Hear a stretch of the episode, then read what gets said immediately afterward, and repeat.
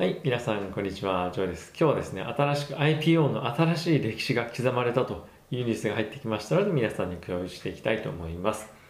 えー、皆さん、IPO 参加したことありますでしょうか、えー、?IPO はですね、通常、伝統的な手法で言うと、ま、ある会社がですね、上場したいとしますね。そうすると、えっとまあ、例えばですけれども、投資銀行、例えばモルガン・スターレンとかゴールドマン・サックスなんかのところに、え行ってですね、IPO したいんですけどっていうふうに言って、まあ、書類を整えたり、いろんな、え調査をしたりするんですけれども、え価格を決める際に、いろんな投資家にですね、会いに行くんですね。その会いに行く際に、このゴールドマン・サックスとかモルガン・スターレンのような投資銀行の会社がですね、この企業は、こうこうこういう分析をすると大体1株当たりこれぐらいになりますよという価格を持っていくんですけれどもでそれで投資家の方にえいくらでどれぐらい買いたいですかっていうのをですねヒアリングするわけですね。でそういったヒアリングをベースに価格が決められてじゃあその価格で売るので入金してくださいって言って入金することで企業はそれをベースにその価格をもとに入金してお金が調達できると。で市場では、えーと、まずその、価格をベースに基準にいろんな人がですねどこで買いたいここで買いたいみたいな感じで、えっ、とまあ、取取引が始まるんですけれどもなので大体いくらぐらいの価格で IPO のトレーディングが始まるかっていうのが大体イメージつくと。あの別の言い方をすると投資家がもういくらで買うその株を買いますっていうのを、まあ、上場前に決まるわけなんですね。これが通常の伝統的な IPO というものなんです。で今回ですねこの直接上場というものが、えー、新しく承認されたんですけれども直接上場というものはどういうことかっていうとこの上場すると決めた企業が投資銀行とかには頼らずに直接株式市場で株を売るんですね。なのでえっと、いくらで売りたいっていうのが自分たちであってもこれが適正価格がいくらなのかどうかっていうのはまあいろいろ調査はするんですけどまあその価格で売りたいと思っても実際にマーケットで売れるかは別の話なんですね。なので当日じゃあ売ろうと思ってそこにどれぐらいの投資家が実際に来るかっていうのはその当日売り始めてみないと分かんないっていうちょっと今変わったプロセスなんですね。でこれまでえ直接上場をやった企業ってないんですかっていうと実はあって、え最近ですとパレンティアですとかショッピファイアサナスラックなんていう企業なんですけどもじゃあ以前と今回って何が違うのっていうと以前はですねえっと、上場前の企業にいろんな企業が投資したりするじゃないですか。ベンチャーキャピタルとか、まあ、個人でもいいんですけど、えー、そういうチャンスがあれば投資しますね。でそれ事前に発行してある株のみ、えー、売却するっていうのが可能だったんですねただ今回の場合はそういった人々も売れるしかつ企業もあこれぐらい資金調達したいからえこれぐらいの株売ろうかなとかそういったベースでえ市場で、えー、今まで発行してなかった新株を発行することで資金調達をできるようになるということなんですね。なので、えーとですね、今までと、まあ、新しく非常にこれ、えー、革命だと言われてるんですけど何他にじゃあどういうことが違うのか。これ何がじゃあこの直接上場ってベネフィットなの？企業にとってベネフィットなの？っていうとですねこの投資銀行っていうものを使うと資金調達するじゃないですか。それの資金調達した分の、まあ、大体3%から7%ぐらいですね手数料取られちゃうんですね。なので、えーと、この非常にたくさんの金額資金調達するわけなんですけどもそんなに手数料払いたくないなというのがやっぱあるというのが挙げられます。で、他にはですね、どんないいことがあるかっていうと、これはですね、投資家側にいいことが結構あると思うんですけど、このブックビルディングって先ほど IPO の価格をですね、通常の伝統的な IPO の時にですね、値段を決める時に、まあ、いろんな人にアンケートを取っていくらぐらいでどれぐらい欲しいですか？これをブックビルディングっていうんですね。そのブックビルディングをやるときに、ほとんどの対象を買いたいっていうふうに聞いてもらえる人って機関投資家しかいないわけなんですね。なのでこれって個人投資家としても例えばああめちゃくちゃあの株買いたかったのに全然買えなかったよとかっていうのがよくある話なんですけど、え個人の投資家もこの IPO に参加できるということが非常にいいプロセスなんじゃないかなと思ってます。なのでああとです。ねかつ、えー、この IPO プロセス通常の IPO プロセスっていうのはめちゃくちゃ時間がかかるんですね。なので最低半年とかであとはですねいろいろまあ伸びたりもして、まあ、1年以上かかることもあるんですが最低大体半年くらいかかっちゃうんですよね。そのいろいろ手続きとか、えー、まあいろいろその調査だとか。本当にまあ何ですか投資銀行がこの企業が上場するのに、まあ、ふさわしいのかどうかっていう、まあ、いろんな調査とか書類提出してくださいとか、まあ、いろいろあるんですけれどもこういったプロセスですをですね、えー、通らなくていいというのがあります。もちろんいろいろですね目論見書って言ってその企業のいろんな詳細のデータを出して、えー、出さないといけないんですけれども、まあ、通常の IPO と同じで直接上場もまあ、ただしそういったものをですね別の企業を通してやることで非常に時間がかかってしまうということでスピード感を持ってできるというのが、えー、挙げられます。でではマイナス面ってどういうことがあるのっていうふうなことなんですが先ほども言ったように、えー、売ろうと思ってた金額で売れるとは限らないんですね。通常の IPO であれば上場する前にいくらで欲しいですかっていろんな人に聞いてあこれぐらいの値段なんでじゃあそれでって言って上場っていうのじゃなくて実際にそこで上場した時に株式市場で企業が売り始めるわけですよ株を。でいくらで売れるか分かんない。なので例えば100ドルで売りたいと思っても実際は平均売値が50ドルだったっていうこともなくはないわけです。ねもちろん売りたいと思ってた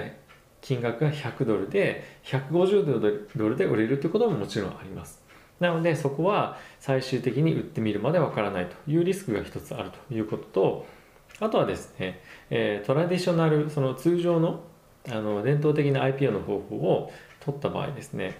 機関投資家っていうのは大体半年とか1年とか、1回買ったものを売れないっていうロックアップっていうピリオドがあるんですね。なので、株価はですね、比較的安定しやすいというわけなんですけれども、この直接上場という方法を取るとですね、このロックアップピリオドっていうものがないんですね。なので、えー、皆さん持ってる人々っていうのは、まあ、大体、まあ、あのいろんな個別契約があるんで全員じゃないんですけどほとんどの人がですね好きな時に好きなだけ売れるというふうになります。なので、えー、株価が安定しづらいっていうところが一つあります。特に IPO の直後っていうのは大きく値段が動きやすいというのが、えー、あります。ここが、えー、少し気をつけないといけないところなんじゃないかなと思っています。はい、でですねじゃあこれ本当何がそんなにやっぱ画期的なのかっていうとさっき言った、まあ、ベネフィットのところでスピード感を持って IPO できるっていうところとあとは余分な手数料を払わなくていいというところ、まあ、この2つが一番企業にとってはベネフィットなんじゃないかなと思ってます。じゃあそれってスパックと何が違うのと。スパックもすごいスピード感を持って上場できるしスパックでいいんじゃないのっていうふうに思う方もいらっしゃると思うんですね。でスパックっていうのは上場するために、えーまあ、一つのスキームなんですけども、まあ、全く中身がない空箱の会社を上場させておいてそこの上場させた、えー、企業と、まあ、パートナーを組んだある会社っていうのがこの上場させた企業が主体となってこのパートナー組みたい上場したい企業を買収することによってそこの何て言うんですかここの企業を取り込んででその最初に上場した企業の会社の箱の名前を変えてあの上場させるみたいな、まあ、そういうあの手法なんですけども。そうするとですね何が良くないかっていうとえっとこのもともと上場させておいた企業っていうのはあのもうすでに IPO されてるわけですねでそこがどういう企業をその後買収しようがそんなに情報開示っていうのはそこまで必要じゃないということがあるので実際にスパックのスキームを使って上場したこの買われた方の企業の、えー、いろんな細かい情報っていうのはそんなにわからないとあのいうことが、え本当にあのあります。なので、えー、よくですね、まあ、スパーク上場して例えばニコラとか、えー、なんか嘘の CM 流してたとか結構虚偽の発言してたとか、えー、ウェブサイトで使ってた写真が、えー、どっかで買った別の自分たちの自社の商品じゃない、えー、トラックの写真だったとかいろいろあると思うんですけどいやそういったことがスパックの場合だと、まあ、あり得るということなんですね。なので、えスパックに関しては今後ですよ今後、まあ、そういった結構怪しいと思われる企業が使うスキームというのに、まあ、今後はもしかするとなるんじゃないかなと思っています。あとはですね、やっぱ信頼高い企業であれば、まあ、もちろんスパック上場でも、えー、まあ、いいのかもしれないんですけどそのわざわざスパックを使うって今だ今だったらこのダイレクトリスティングができなかったのでスパックを使うっていう選択肢あったかもしれないんですけど今回これ直接上場がこのような形でできるようになった場合に通常であれば信頼性のおける会社であれば直接上場を使って上場すると思います。なぜかというとこの直接上場っていうのは伝統的な IPO の手法と同じで非常に詳細な目論見書であのなんですか financial statement とか、まあ、そういった収益に関連している情報っていうのもたくさん出さなければいけません。なので中身の非常に透明性が高いところが非常にいいところだというところなんですね。かつスピーディーにできる。だけど SPAC ではそういった情報を開示する必要はないと。そうするとじゃあなんでこの会社スパックで上場するのっていうふうにやっぱなってきちゃうわけですね。直接上場すればいいじゃんってなってくると思います。なのでこの制度がですね出来上がる前までは来年めちゃくちゃスパックで上場する企業が増えるんじゃないかっていうふうに思われていたと思うんですけれども思ったよりですねもしかすると来年スパックでの上場がえー、増えるっていうことはもしかしたらないんじゃないかなと。特にあのいい企業いい企業であればわざわざスパックで上場する意味もないしスパックでじゃあ今上場するとなると信頼感がちょっと減るというような形にはなりかねない。であればしっかりと情報を開示して投資家にも分かっていろんな情報を分かってほしいと。いうような形で上場する方がいいんじゃないかっていうふうになると思うんですね。なのでもし来年、